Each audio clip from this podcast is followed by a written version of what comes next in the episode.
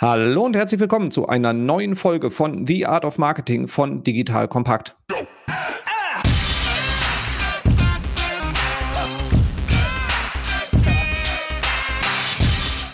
Mein Name ist Robin Heinze. Ich bin Mitgründer und Geschäftsführer der Online-Marketing-Agentur Morefire. Heute geht es um einen Hidden Champion im Online-Marketing, nämlich um Affiliate Marketing. Ein Klassiker, der gefühlt schon ewig da ist, aber bei vielen unter dem Radar läuft. Und du erfährst jetzt, ob und wie dein Unternehmen mit Affiliate Marketing erfolgreicher werden kann. Und dazu habe ich mir Julius Ewig, einen der aus meiner Sicht renommiertesten Experten zu diesem Thema ans Mikro geholt. Herzlich willkommen, Julius. Schön, dass du da bist. Stell dich doch einmal kurz vor. Hallo Robin, vielen Dank äh, für die netten einleitenden Worte. Und auch vielen Dank für die Einladung. Ähm, ja, wie schon gerade eben angesprochen, mein Name ist Julius Ewig. Ich bin jetzt mittlerweile seit 2008 im Bereich digitalen Marketing unterwegs, speziell auch im Bereich Performance Marketing. Habe, ähm, bevor ich dort bei MetaPeople 2008 eingestiegen bin, auch bereits während des Studiums ähm, mich mit dem Thema Affiliate Marketing beschäftigt. Bereits 2006 dort eine erste Projektarbeit und eine Präsentation erstellt. Und wenn man noch einen Schritt zurück macht, habe ich mal irgendwann ganz klassisch in einer, in einer Werbeagentur auch noch eine Ausbildung gemacht. Das war waren noch ganz andere, ganz wilde Zeiten. 2008 dann direkt der Einstieg im Bereich Affiliate Marketing und ähm, habe dann im Rahmen eines Teams relativ schnell auch auf großen Kunden gearbeitet, wurde dann irgendwann Abteilungsleiter. Nach dem Verkauf des Unternehmens bin ich dann 2013 in die Geschäftsführung ähm, gewechselt, war dann aber auch noch in Personalunion gleichzeitig Abteilungsleiter für den Bereich Affiliate Marketing für weitere zwei Jahre. Heißt, ich habe das Ganze so von der Pike auf ähm, gelernt, auch am Anfang natürlich sehr operativ, dann immer mehr aus dem strategischen Blickwinkel und im nächsten Schritt dann übergeordnet, so dass ich damals von 2016 bis 2020 noch die Mitverantwortung für den Kanal hatte, aber vornehmlich bei Pitches ähm, aufgetreten bin und auch das Ganze ähm, als Speaker auf Konferenzen das Thema der Audience näher gebracht habe und konnte mich aber im Grunde nie so richtig davon lösen, weil ähm, ja wie gesagt von der Pike auf gelernt, sehr sehr großes Netzwerk noch, viele Akteure, die ich 2008 kennengelernt habe, sind heute noch in diesem Bereich und damit hätten wir wahrscheinlich schon, schon ein Thema angeschnitten, denn es ist ein People-Business. Das ist völlig klar. Affiliate Marketing basiert ähm, häufig auf persönlichen äh, Beziehungen, ähm, auf Kontakten, auf einem Netzwerk, das man hat. Das äh, differenziert sich dahingehend dann auch ein Stück weit von anderen Kanälen, aber da kommen wir bestimmt später nochmal drauf. Bin dann im Sommer 2020 ausgestiegen und habe erstmal ein halbes Jahr ein bisschen weniger gemacht, habe ein, zwei Pro Bono-Aufträge ähm, übernommen, gerade in Zeiten von Covid, glaube ich, ähm, ein wichtiges Feld, ähm, wo man dann auch hilft, ähm, Unternehmen ja den ersten ersten Schritt in den Bereich der Digitalisierung vorzunehmen, ähm, habe ein bisschen investiert in, in Unternehmen und habe aber auch mich mit, mit Themen beschäftigt, wo ich vorher äh, keine Zeit so hatte, mich zu, mit zu beschäftigen, mit dem Thema Live-Shopping und anderen Themen und bin jetzt seit ja, Beginn des Jahres bei euch, bei Morefire, unter anderem als ähm, Berater aktiv ähm, für den Bereich Affiliate Marketing, um das Thema weiter voranzutreiben und auszubauen, ähm, habe aber auch noch einen Beratungsauftrag im Bereich Digital Out of Home für ein Unternehmen, das Use Mobility heißt aus Bremen. Also ein ganz, ganz anderer Bereich, wo ich dann aber wieder das Gelernte und das ähm, Antrainierte auch ein Stück weit wieder einbringen kann. Bin also relativ breit aufgestellt aktuell und etwas, ähm, ja, was mir sehr, sehr große Freude macht. Sehr schön, ja. Ähm, was, was mir sehr große Freude macht, ist, dass wir äh, halt eben, wir, wir kennen uns ja schon ein bisschen länger, ähm, auch, auch eher aus der Wettbewerbssituation, waren halt quasi Konkurrenten und dass du dann jetzt auch regelmäßiger den, den Weg bei uns ins Büro schaffst und einfach uns dabei auch unterstützt, das, das Thema weiter voranzutreiben, hat mich äh, mit großer Freude erfüllt und tut es auch noch heute. Und du hast ja gerade so ein bisschen dein, dein Spektrum, auch so deinen Werdegang geschildert und eher von der operativen Ebene Ebene hin zur strategischen. Und dann ist mein Vorschlag, lass uns doch mal rückwärts dann wieder zurück entlang hangeln. Sortieren wir das ganze Thema mal strategisch ein und gehen dann so ein bisschen tiefer in den Maschinenraum rein und gucken mal, wie man das dann Ganze auch dann praktisch umgesetzt bekommt. Denn Affiliate Marketing, so mein Eindruck ist, mit, wenn ich mit Unternehmen dazu spreche, es gibt eine ganze Reihe, die das schon super intensiv nutzen seit vielen, vielen Jahren. Also der ganze Travel-Bereich, ganz viel im E-Commerce, aber auch viele, die da sehr viel Potenzial liegen lassen, es stiefmütterlich behandeln oder gar nicht erst angehen. Deswegen lass uns mal eben zwei Dinge tun als erstes ähm, für alle, die sich noch gar nicht damit beschäftigt haben, erstmal eine, eine kurze Einordnung zu machen und dann mal drauf zu schauen, für wen ist das eigentlich ein relevantes Thema? Wer sollte das auf jeden Fall auf die Agenda packen für dieses Jahr? Okay. Wenn man ähm, über eine Definition von, von Affiliate Marketing spricht, dann gibt es ähm, etwas, ähm, wo, wo alle letztendlich ja bestätigen können, dass das Teil des Affiliate Marketing ist. Ein anderer Teil ist aber sehr, sehr individuell zu betrachten. Wieso erkläre ich gleich. Letztendlich ist es ein ähm, Vertriebspartnermanagement auf Online-Ebene. Das bedeutet, dass große Kunden, Advertiser, aber auch kleinere Kunden, Startups, ähm, da gehen wir gleich noch ein bisschen drauf ein, letztendlich Online-Vertriebspartner suchen, die für sie zum einen Werbemittel, ähm, das können Banner, das können ähm, Textlinks, das können Logos sein, aber auch häufig Content-Pieces ähm, auf ihren Webseiten, auf Blogs, auf unterschiedlichen Formaten platzieren. Und wenn User dann über diese Webseiten auf die Seite des Advertisers kommen, dort eine Aktion ausführen, sprich ein Lead ähm, zum Beispiel, also Newsletter-Anmeldung äh, oder aber ähm, meistens geht es dann abverkaufsbasiert, einen Verkauf tätigen, dann wird der Affiliate, der letztendlich den User auf die Webseite des Advertisers geführt hat, der wird dann dafür vergütet. Affiliate Marketing umfasst, ähm, wie gerade schon ganz kurz angeschnitten, extrem viele sogenannte Affiliate oder Publisher Modelle. Das kann der klassische Blog sein, also eine Content-Seite, die sich thematisch rund um das Produkt oder auch ein Stück weit die Marke von, von äh, Advertisern beschäftigt. Das ähm, kann eine Nischen-Webseite sein, die auf ein bestimmtes Produkt zum Beispiel hinweist. Es können aber auch sehr, sehr traffic-starke Seiten sein, wie zum Beispiel Gutscheinseiten oder auch sogenannte Cashback-Seiten. Der größte Publisher in dem Segment äh, des Cashbacks, werden auch nicht alle wissen, ist aber Payback zum Beispiel mit ihrem Punktesystem. Und das ist einer der größten Affiliates äh, im Bereich Cashback. Dann kommen andere Modelle mit hinzu, zum Beispiel auch Reichweitenmodelle. Das heißt, ähm, auch im Affiliate-Marketing kann man Reichweitenkampagnen fahren. Da fahren dann, sind die ähm, Publisher häufig kaufen sie noch auf, auf TKP ein und versuchen das Ganze dann auf dem CPO zu monetarisieren. Retargeting-Maßnahmen können dazugehören, Produktsuchen, Preissuchmaschinen, unheimlich viele Modelle. Und das ist dann auch immer wieder eine strategische Frage, wie ein Unternehmen das Ganze einordnet. Ne, das kann sein, dass man Produktsuchen und Preissuchmaschinen bereits im Bereich SEA verortet hat, weil es äh, originär ein CPC-Geschäft ist. Es kann sein, dass man sagt, ähm, wir möchten nicht mit Gutscheinseiten zusammenarbeiten, weil weil wir ähm, Angst um unsere Marke haben oder weil wir auch unsere Preispolitik nicht verwässern wollen. Das bedeutet, dass man, bevor man eigentlich mit Affiliate Marketing startet, unabhängig davon, ob man bereits aktiv ist oder nicht, erstmal wirklich dem, ganz klar analysiert, was ist eigentlich die Unternehmensstrategie, welche anderen Performance-Marketing und klassischen Marketingkanäle bespielen wir und wie kann Affiliate-Marketing dort so integriert werden, dass wir nicht eine Kannibalisierung unter, innerhalb der anderen bespielten Kanäle haben und wirklich das Maximum auch aus dem Bereich Affiliate Marketing herausholen. Häufig ist es so, dass auch auf Unternehmensseite häufig dort ähm, noch nicht das tiefe Wissen verankert ist, sodass man mit einer Schulung meistens erstmal beginnt. Bevor wir da jetzt nochmal tiefer in das Strategische reingehen, noch eine Ebene höher.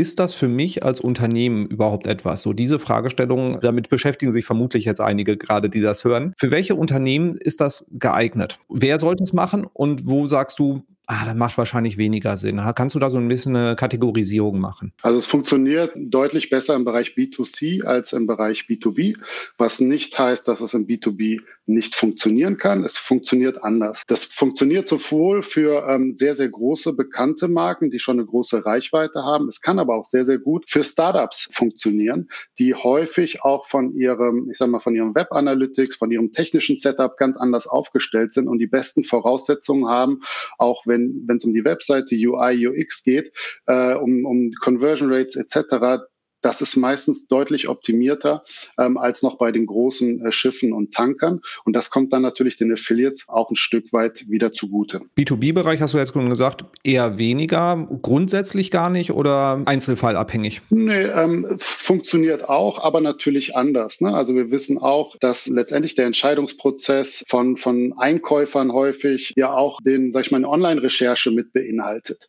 Das be bedeutet, dass man durchaus Modelle finden kann für B2B B2B-Kunden, wo man auch Affiliates findet, die dann aber vielleicht nicht auf den Last Click vergütet werden, sondern dass man da dann hybride Modelle findet. Zum Beispiel ein WKZ oder auch eine kleine CPC-Vergütung, weil man merkt, dass innerhalb der Customer Journey der Affiliate einen wichtigen Beitrag geleistet hat zu einem Abschluss, der nachher aber vielleicht über einen Anruf oder über ein anderes Formular äh, letztendlich funktioniert. Kurz äh, einmal Übersetzung WKZ ist Werbekostenzuschuss, CPC, äh, Cost per Klick für alle, die das noch nicht gehört haben. Kann zum Beispiel auch sein, was wir zum Beispiel im Softwarebereich sehen, viele Vergleichsplattformen oder so, wo Listen mit irgendwie die Top-Software für Thema XY und auch da kann man sich ja dann auch mit über, über solche Modelle dann auch einkaufen, bessere Rankings reinholen, um, um da dann halt eben auch dann in der Customer Journey schon am frühen Punkt halt den Lead auch abgreifen zu können. Wunderbar. Genau, B2C ähm, hattest du schon gesagt oder wahrscheinlich auch extrem spannend oder da sehe ich es ganz, ganz häufig ist so beim D2C, also dieses Direct-to-Consumer, also nicht unbedingt Online-Shops, die andere Produkte verkaufen, sondern viele Startups, die halt mit eigenen Produkten rausgehen und den Zwischenhandel komplett ausblenden. Für die ist es natürlich super spannend, weil ähm, da natürlich auch das ähm, am margenträchtigsten dann auch ist und dann entsprechend auch am meisten auch abgegeben werden kann wahrscheinlich. Exakt, genau. Wichtiger Punkt, den ich auch gerade noch ein, ein Stück weit ähm, vergessen hatte, war, dass gerade auch durch den Covid- oder Corona-Effekt auch in anderen Kanälen der, die Nachfrage, damit auch der Wettbewerb gestiegen ist. Die eben von dir erläuterten CPCs sind äh, auch gestiegen in vielen Segmenten, sodass auch äh, CMOs, und das hat zuletzt auch eine Forrester-Umfrage ähm, gezeigt, ähm, Affiliate-Marketing als einen der größten Treiber sehen, um auch so ein bisschen den ganzen ähm, GAFA-Konzernen, die ein Stück weit zu umgehen und andere alternative Revenue-Streams äh, reinzuholen. Das nutzen wir doch direkt mal als Überleitung, um mal so ein bisschen den, den Status quo abzuklopfen. Ich hatte so ähm, ein, eingangs gesagt, das ist so ein bisschen der, der Hidden Champion vielleicht auch. Es gibt seit Ewigkeiten das Thema, aber es wird halt eben von der, von der Awareness her bei Marketingentscheidern ja deutlich von Themen wie Social, wie Search überlagert. Und du hast jetzt gerade schon gesagt, so eigentlich geht da sogar noch eine ganze Menge mehr, ähm, wenn es richtig angegangen wird. Also wie wäre so deine Einordnung vom Status des Affiliate Marketings im Online-Marketing-Mix? Also es hat aus meiner Sicht, wenn man es äh, richtig bespielt, eine enorme Relevanz. Die Wahrnehmung ist aber im Markt auch noch nicht äh, so, so stark durchgedrungen. Das liegt zum einen daran, dass halt Player wie Google natürlich ähm, auch extrem viel Aufmerksamkeit von Kunden ziehen ähm, und man letztendlich ja mit, mit Google eigentlich ähm, alles bespielen könnte, wenn man, wenn man wollte. Dann ist es sehr, sehr komplex, ähm, was sicherlich auch eine Einstiegsbarriere ist. Das heißt, man braucht jemanden an der Hand, der den Markt kennt und äh, halt auch das äh, dementsprechende Netzwerk in dem Fall hat. Man muss es oder man sollte es langfristig betrachten, wenn man nicht auf eine Kampagne abzielt. Das bedeutet, äh, man muss es auch nachhaltig aufsetzen. Und es kann durchaus dahingehend auch komplex sein, dass wir, was wir eingangs sagten, natürlich immer mit, mit Menschen zu tun hat. Und das ist nicht so einfach, dass man einfach nur ein System füttert mit einem Budget und ein Targeting dahinter legt, sondern das ist äh, deutlich aufwendiger, auch im, in der Gesamtbetrachtung. Aber wenn man den großen Vorteil von Affiliate Marketing dann heranzieht, dass es sehr, sehr risikoarm ist, weil auch als Advertiser zahle ich ja meist nur dann, wenn auch wirklich eine Aktion getätigt wurde. Und du hast jetzt vor, ähm, vorhin auch schon angerissen, so dieses Thema Customer Journey und strategische Einordnung von Affiliate Marketing, was ich für einen ganz, ganz wichtigen Aspekt halte, weil es ist ja ähm, sehr viel Last-Click-Betrachtung im E-Commerce. Das heißt, Affiliate Marketing sorgt dann für den letzten Impuls, beziehungsweise ist so der Weg dann ähm, zum, zum Portemonnaie der Kunden. Ist das das alleinige Merkmal, sage ich mal, oder die alleinige Einordnung in der Customer Journey oder wie kann ich Affiliate Affiliate-Marketing strategisch vielleicht auch so durch den gesamten Kaufentscheidungsprozess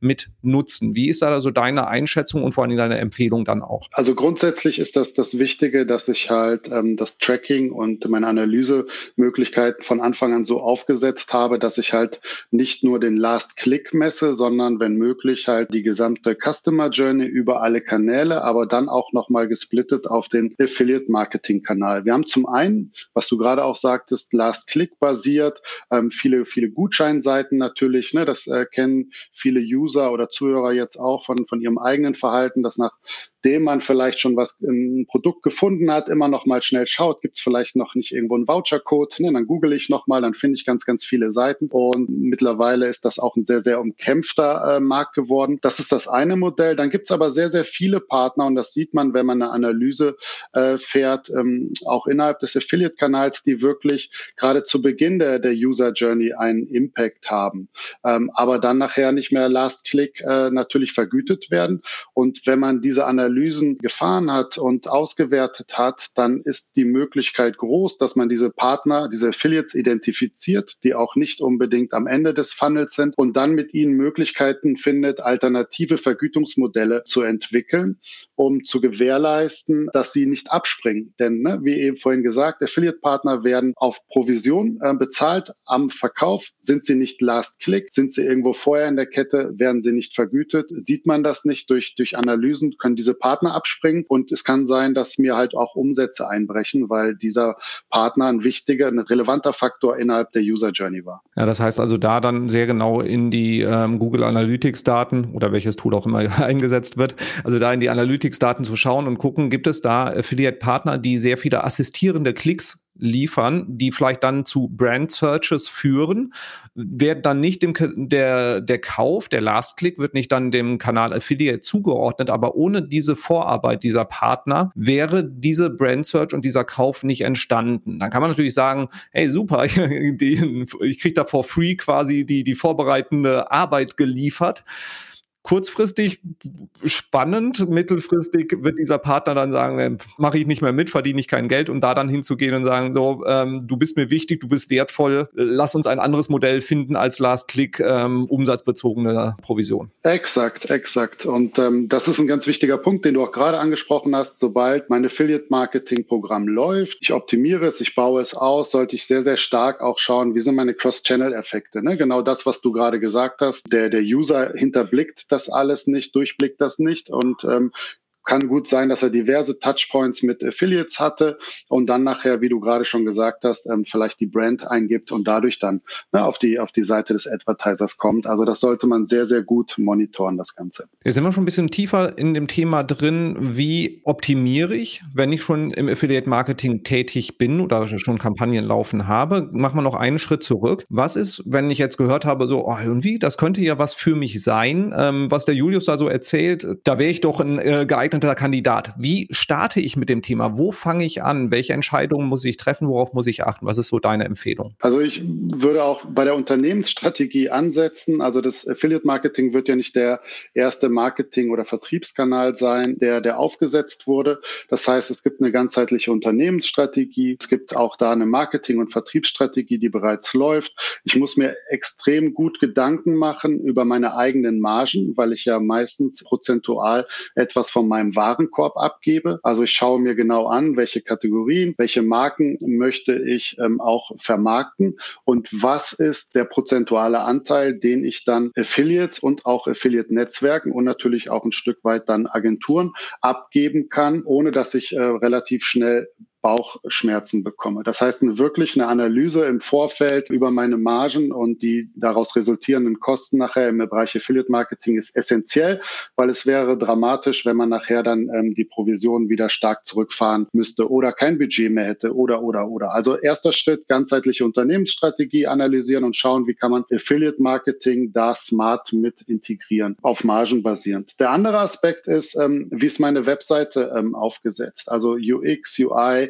wie ist, äh, wie, wie ist meine Conversion Rate, habe ich wirklich an alles gedacht, weil Affiliates schauen da sehr, sehr stark drauf und ähm, geben häufig Unternehmen auch noch Hinweise, weil sie, wie vorhin gesagt, sie partizipieren immer daran, wenn Abverkauf stattfindet. Dementsprechend haben sie ein großes Interesse, dass die Webseite auch dementsprechend aufgesetzt sind, äh, ist. Dann, das, das Tracking ist ein relevanter Punkt. Also habe ich wirklich alle Aspekte hier auf dem Schirm und auch gewährleisten zu können, können und auch sehr transparent zu sein hinsichtlich meines Trackings, meiner Cookie-Weiche, wie ähm, bewerte ich meine Marketingkanäle. Also das wären so die, die ersten Schritte, wie ich an eine Strategie herangehen würde und nachgelagert dann in Absprache mit dem internen Teams. Also spannend auch zu sehen, wo ist es ähm, aufgestellt im Unternehmen? Ist es im klassischen Bereich Marketing? Es heißt Affiliate Marketing, ist aber sehr vertriebsorientiert. Wo liegt es? Also Vertrieb oder Marketing? Sprechen diese beiden Bereiche auch miteinander? Das ist auch schon mal ein, ein, ein wichtiger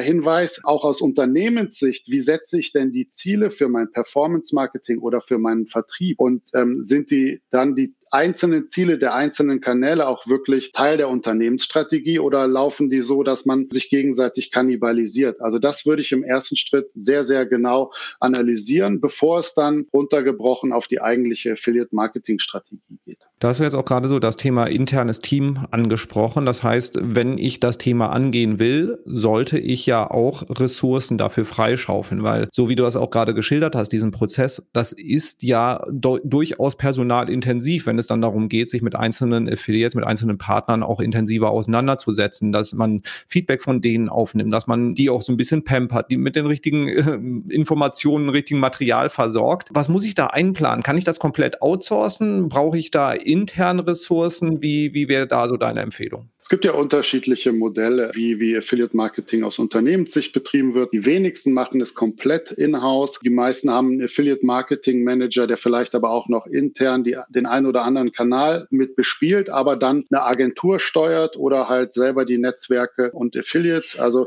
wichtig ist, dass man dezidiert jemanden aus Unternehmenssicht dort implementiert hat, der auch das Thema komplett durchdrungen hat und der dann im Optimalfall eine Agentur auch mit den relevanten Informationen füttert, auch frühzeitig ähm, in, in äh, ja, Marketingpläne übermittelt, Aktionen gemeinsam mit, Agent, mit der Agentur plant und gemeinsam quasi den Bereich dann weiterentwickelt. Aber aus der Vergangenheit weiß ich, dass das Thema häufig sehr, sehr stiefmütterlich behandelt wurde. Dann auch durch den Wechsel von Mitarbeitern auf Unternehmensseite natürlich dann auch ein Stück weit, dass das Wissen, was gerade aufgebaut wurde, wieder ähm, von Bord gegangen ist und man wieder von vorne anfangen musste. Wie viel Zeit muss ich, wenn ich starte, dem Kanal geben, um auch eine Entscheidung zu treffen, das geht in die richtige Richtung, ja oder nein? Weil du hattest vorhin auch schon gesagt, ist eher so ein langfristiges Thema. Ähm, das heißt, sage ich einfach mal so, ich teste jetzt mal ein Quartal Affiliate Marketing und wenn es nicht läuft, ziehe ich einen Stecker wieder? Oder was würdest du sagen, ist so die Mindestzeit, die ich da investieren sollte?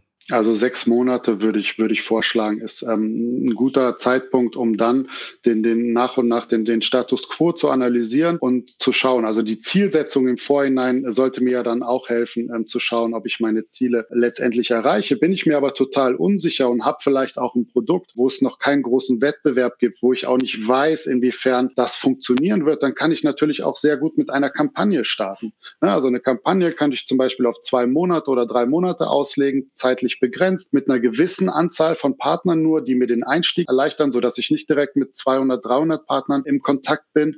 Und die kann man nachher bei Erfolg äh, der Kampagne auch noch in fortlaufendes Programm umwandeln. So, und dann sind wir gestartet und ähm, haben, haben losgelegt, haben das in irgendwie einem bestimmten Netzwerk geplant ähm, und haben jetzt so die, die ersten Ergebnisse. Vielleicht machen wir es aber auch schon ein paar Jahre. Wenn ich unterwegs bin, wenn ich da schon länger was gemacht habe, wie gehen wir an das Thema ran, um rauszufinden, ob wir es wirklich gut machen. Sprich so ähm, mal äh, die, so ein Audit der eigenen Affiliate-Marketing-Aktivitäten zu starten wie gesagt, zum einen ist es halt die Zielsetzung, die ich im Vorhinein äh, festgelegt habe, ne, die, die mir hilft, dann die klassisch die Umsatzziele ähm, zu monitoren und zu schauen, ob ich sie äh, erreicht habe oder nicht. Auf der anderen Seite war ja der Einstieg dann, nachdem meine Affiliate-Marketing-Strategie auch steht, ich werde mit einem Netzwerk, mit einem öffentlichen oder mit einem privaten Netzwerk starten, mit einem bestimmten Affiliate-Segmenten.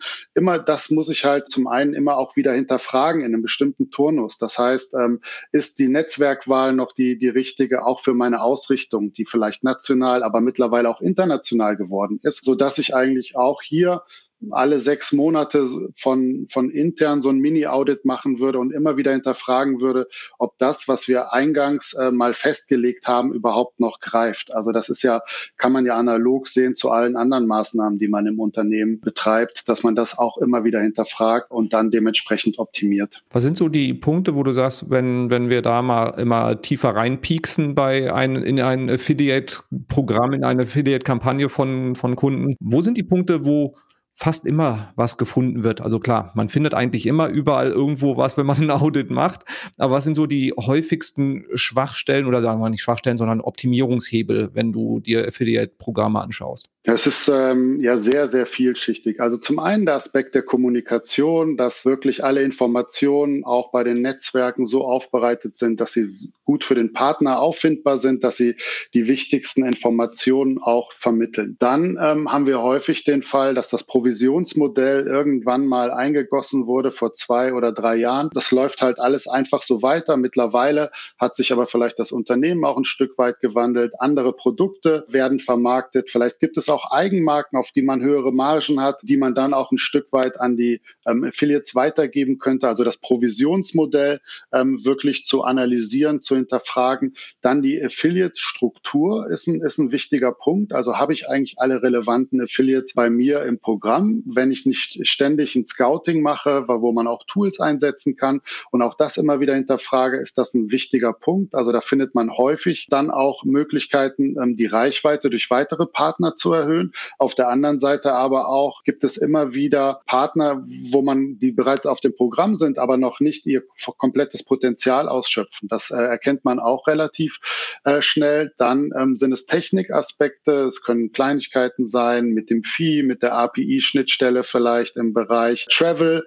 Ähm, also das sind so ein paar ähm, Hinweise vielleicht, wo, wo man ähm, auch immer wieder Themen findet, die man dann nachgelagert gemeinsam mit dem Kunden optimieren kann. Ja, und die, dieses Auditieren von, von solchen ähm, Programmen, um da einfach dann nochmal auch den Finger in die Wunde zu legen oder einfach nochmal regelmäßig da so zu refreshen, sind wir da eigentlich noch auf dem richtigen Weg. Wir haben auch eine, eine Checklist dazu gemacht und ja auch mit dir gemeinsam so da, dieses Audit nochmal überarbeitet. Und zum Teil, wenn wir da halt wirklich bei Kunden durchgehen, da kommen ja auch abenteuerliche Sachen ähm, dann zu tragen, was das Thema Tracking angeht und wie dann Umsätze reported werden an Unternehmen. Zum Teil echt spannend, dass tatsächlich dann mehr, äh, Verkäufe über Affiliate, sag ich mal, reported werden, als da tatsächlich auch angekommen sind ähm, und, und solche Geschichten. Aus der Vergangenheit gibt es auch immer so diese, diesen Mythos, dass da extrem viel Fraud gemacht wird bei Affiliate Marketing, dass da ähm, ja Abzocke, Betrug, alles Mögliche wird da auch den Parteien zum Teil vorgeworfen. Wie ist da deine Einschätzung zu? Muss ich da Angst haben, wenn ich damit loslege? Ähm, wie, und, und vor allem, wie finde ich, wie finde ich raus, ob da was gerade nicht sauber ist? Hm, also ich glaube, das liegt noch so ein Stück weit daran an der Wild-West-Zeit. Die, die war so, die war bevor ich eigentlich ins Affiliate-Marketing kam. Ich habe das ein Stück weit verpasst und kann das auch nur noch von Anekdoten wiedergeben. Ähm, das war so 2005, 2006, 2007. Da war gerade das, was ich vorhin sagte, also so Reichweitenpartner, ne, die, wo man dann früher klassisch Media gemacht hat und das konnte man dann über Affiliate abbilden, aber dann häufig auch auf Post-View-Basis. Also da hat der Klick keine große äh, Relevanz ähm, gehabt. Und das Image ist leider beim Beinchen immer noch im, im Hirn manifestiert. Das liegt aber auch so ein bisschen daran, dass Affiliate Marketing ein Stück weit ein Imageproblem hat, ne, aus der Vergangenheit, aber auch nicht die Akteure, die das jetzt so stark im, im Markt getrieben haben. Ähm, da gibt es mittlerweile äh, viele, die da die Fahne hochhalten. Auch der BVDW ist dort äh, deutlich aktiver gewesen. Aber ich habe mich ja auch aus meiner Rolle heraus in der Vergangenheit viel mit anderen Kanälen und ganzheitlichen Strategien beschäftigt. Und wenn ich da in den Bereich Media geschaut habe, ähm, da äh, war es, muss ich ehrlicherweise sagen, deutlich schlimmer. Es gibt viele Möglichkeiten, das Ganze zu, zu steuern und zu monitoren. Kleines Beispiel. Es gibt ja die Möglichkeit, auch PPC, Publisher, Affiliates mit in mein Programm zu integrieren. Also Partner, die in gewisser Weise eine Freigabe haben, bei Google oder bei Bing auch Anzeigen zu schalten, ähm, muss man dann genau schauen, ähm, auf welche Keywords das Ganze dann auch ähm, erlaubt ist. Aber hier habe ich ja auch die Möglichkeit ähm, zu schauen, dass was früher ein klassisches Modell war, dass Partner leider halt auf die Brand geboten haben, ne? klassisch auch nur den CPC bezahlt haben und sich dann CPO ähm, mit einem CPO vergütet wurden. Das kann ich über Brandwatch-Tools natürlich wunderbar monitoren. Früher gab es auch so Themen wie Ad-Hijacking, wo wirklich die gesamte Anzeige kopiert wurde ne? und dem User suggeriert wurde, dahinter steckt der Advertiser. Also es gibt Tools, die, die es einem ermöglichen, genau das zu tun. Und das sollte, das ist auch Teil des Jobs der, des Affiliate Managers, genau das jeden Morgen zu machen, die Tools zu checken, zu sehen, sehe ich in irgendeiner Form Auffälligkeiten bei Impression, bei Klicks, dann schaue ich mir das Ganze an. Und wie gesagt, ähm, das ist unabdingbar, das zu tun, weil ähm, ja, ansonsten kann es immer mal passieren, dass es einen Partner gibt, der die Regeln ein bisschen anders auslegt. Und das ist auch wiederum ein wichtiger Punkt. Ich muss halt im Affiliate-Netzwerk ganz klar meine Programmbeschreibung und meine Teilnahmebedingungen so klar ähm, ausformulieren, dass es da keine äh, zwei Meinungen gibt. Und das ist auch vielleicht so eine, ja, ein Hinweis, ähm, schaut euch das genau an. Die Teilnahmebedingungen müssen akkurat erstellt sein, um den Partnern auch nicht die Möglichkeit zu geben, in irgendeiner Form Betrug äh, vorzunehmen. Bei den Tools hast du da ein paar Empfehlungen, was man, äh, welche man sich anschauen sollte, wenn, wenn man sich jetzt damit intensiver beschäftigen will? Was sind so deine Favoriten? Aus der Vergangenheit, also ich möchte jetzt keine Namen nennen, aber im Bereich Brandwatch gibt's halt äh, ne, verschiedene Anbieter und die letztendlich alle das auch auf dem Schirm haben und einem da ermöglichen, ein sauberes Monitoring zu haben. Ne? Okay, super. Dann machen wir keine Werbung für Tools hier, sondern äh, sagen, äh, beschäftigt euch mit Brandwatch-Tools und ähm, setzt auf jeden Fall mal eins ein. Exakt. Ähm, wir, wir, hatten jetzt gerade so ein bisschen Kostenstruktur immer wieder angerissen, also immer wieder so, ähm, wie, wie sind, sehen die Ver Vergütungsmodelle aus? Kann, kannst du da mal so einen kleinen Abriss geben? Was sind so die Standards? Was empfiehlst du? Wo, wozu? Wovon würdest du die Finger lassen? Also zum einen ganz, ganz wichtig, ne, ich muss wissen, was kann ich einem Partner vergüten und ähm, ich brauche auch ein Stück weit, also sagen wir beispielsweise im, im, im Fashion-Bereich, wenn ich so eine klassische Vergütung nehme, sagen wir mal zehn Prozent auf den Nettowarenkorb, ne, wichtig, auch keine, keine Taxes in Fees und keine Versandkosten, die da mit reinspielen. Das habe ich auch schon häufig gesehen. Ne? Dann war das alles noch on top. Da hat sich der Partner ähm, natürlich gefreut. Dann im Bereich äh, Lead-Generierung ist es, ist es auch wichtig, das eng zu monitoren und ähm, natürlich die Wertigkeit meines Leads im Vorfeld mir zu überlegen, ne? weil ich ja dann auch schauen muss, wie viele von meinen Leads konvertieren nachher dann auch wirklich zu Verkäufen. Dementsprechend bemesse ich dem Ganzen einen Wert bei. Das ist ähm, halt auch im, im Vorhinein eine tiefgehende Analyse zu machen und dann das Ganze auch maximal flexibel zu halten, was ich eingangs sagte. Ne? Wenn ich wichtige Partner habe, die einen Beitrag für meine Customer Journey leisten, dann möchte ich vielleicht in, in Zeiten, wo der Wettbewerb extrem hoch ist, sagen wir mal aktionsbasiert, Black Friday, irgendwelche saisonalen äh, Aspekte wie Summer Sale, da möchte ich dann auch vielleicht eine feste Platzierung auf der Webseite haben. Da muss ich auch eine gewisse Flexibilität haben. Dann möchte ich sagen, ich möchte eine Woche auf der Startseite sein und dafür gibt es Betrag XY plus eine Provision. Das heißt, zum einen genau wissen, was kann ich ausschütten, zum anderen dann aber auch eine gewisse Flexibilität haben, um individuelle mit sehr starken Partnern zu fahren und auch Anreize zu schaffen. Also zum Beispiel ein Staffelmodell zu entwickeln, wo ich Anreize schaffe, dass Partner, die vielleicht aktuell um die 100 Sales machen, wenn sie auf 100 150 kommt, dann nochmal eine zusätzliche Vergütung bekommen. Also auch ein, ein spannendes Anreizmodell für die Affiliates zu kreieren, hat eine hohe Relevanz. Ja, in den Modellen sieht man auch die Nähe, du hast ja vorhin auch schon gesagt, zum Thema Vertrieb. Also das kennt, glaube ich, jeder, der irgendwie im Direktvertrieb unterwegs ist. Da werden ja mit ähnlichen Staffeln, Provisionsstaffeln gearbeitet. Und das Modell kann man hier halt eben auch dann einfach auch so ein bisschen auf einem skalierten Level dann auch einsetzen. Genau, und vielleicht noch ein Hinweis dazu zu Vertriebspartnern. Ich halte auch äh, Kunden immer dazu an, ihre Online-Partner genauso zu behandeln wie klassische Vertriebspartner, weil da wissen wir, die werden äh, gepampert und hofiert und genauso sollte man auch mit seinen Affiliates umgehen.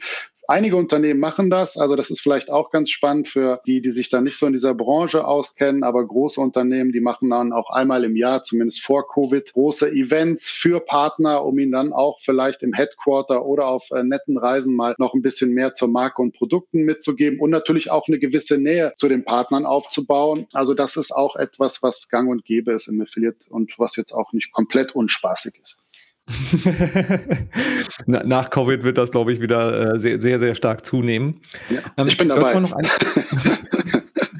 warum, überrascht mich das nicht.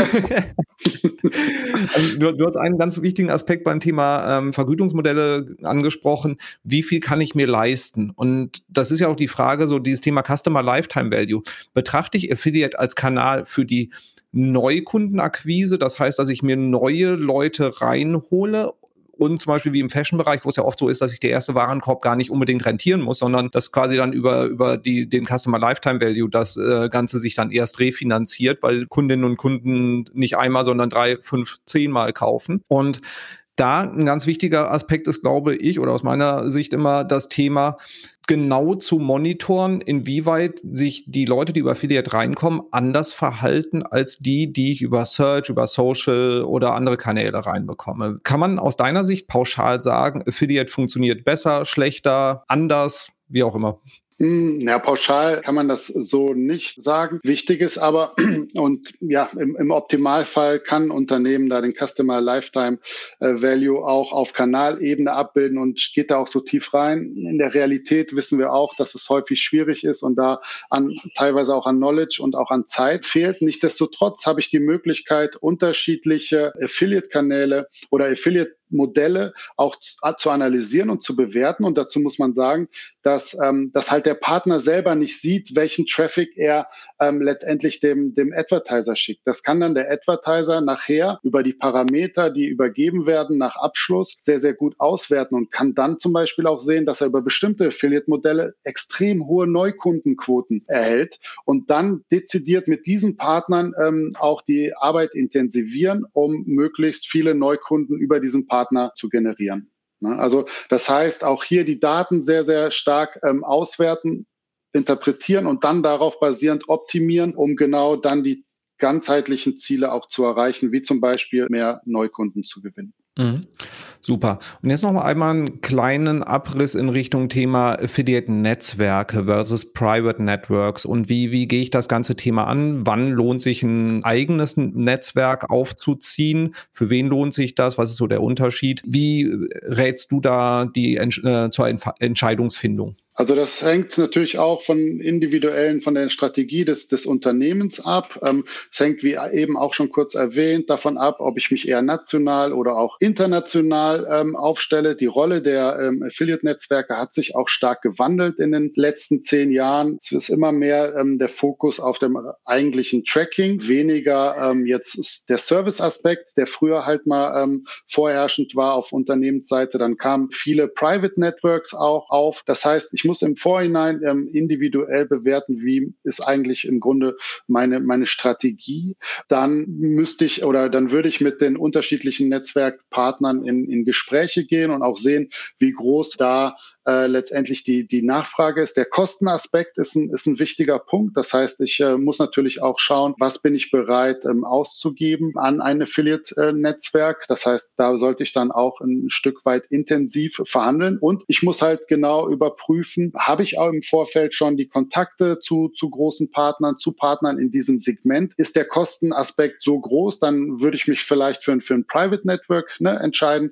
Ähm, möchte ich aber, bin ich noch nicht ganz so bekannt, brauche eine große Reichweite, braucht auch schnell viele Partner auf, auf dem Programm, dann ähm, würde ich den äh, anraten, zu, zu einem größeren ähm, Affiliate-Netzwerk zu gehen. Aber auch hier, es gibt auch für bestimmte Bereiche, für bestimmte Verticals, gibt es Nischen-Netzwerke, die nur den Finance-Bereich, die nur den Retail-Bereich, die nur den Travel-Bereich covern. Das heißt, auch hier würde ich keine pauschale Empfehlung geben, sondern wirklich für den Kunden sehr, sehr individuell da die Recherche betreiben. Und ähm, natürlich ist es ein, Stück weit so, dass ähm, die großen Netzwerke, ja, im Grunde sollte man alle Maßnahmen dann auch ähm, letztendlich ähm, im Affiliate-Marketing fahren. Ich würde das aber immer ein bisschen selektiver betrachten. Das ist ein Stück weit so, wie wenn ein Kunde ein Meeting mit Google hat. Da sagt Google auch, dass man im Grunde alles machen muss oder sollte, damit man überhaupt noch, äh, in, noch in einem Jahr erlebt. Und genauso ist es ein Stück weit im Affiliate-Marketing auch. Ähm, und das sollte man dann immer noch mal von jemandem individuell monitoren und analysieren lassen, um das ein bisschen dann auch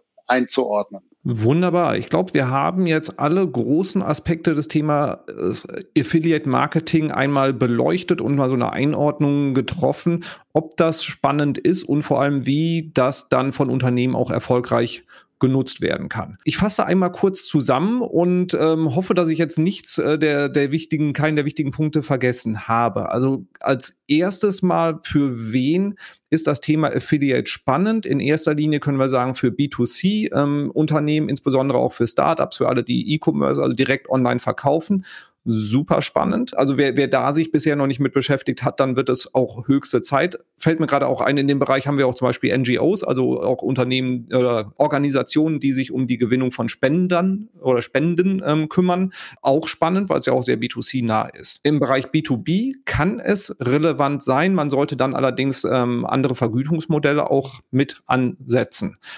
Zur strategischen Einordnung, Affiliate Marketing kann ähm, oder hat einen sehr starken Fokus beim Thema Abverkauf, also das heißt am Ende der Customer Journey.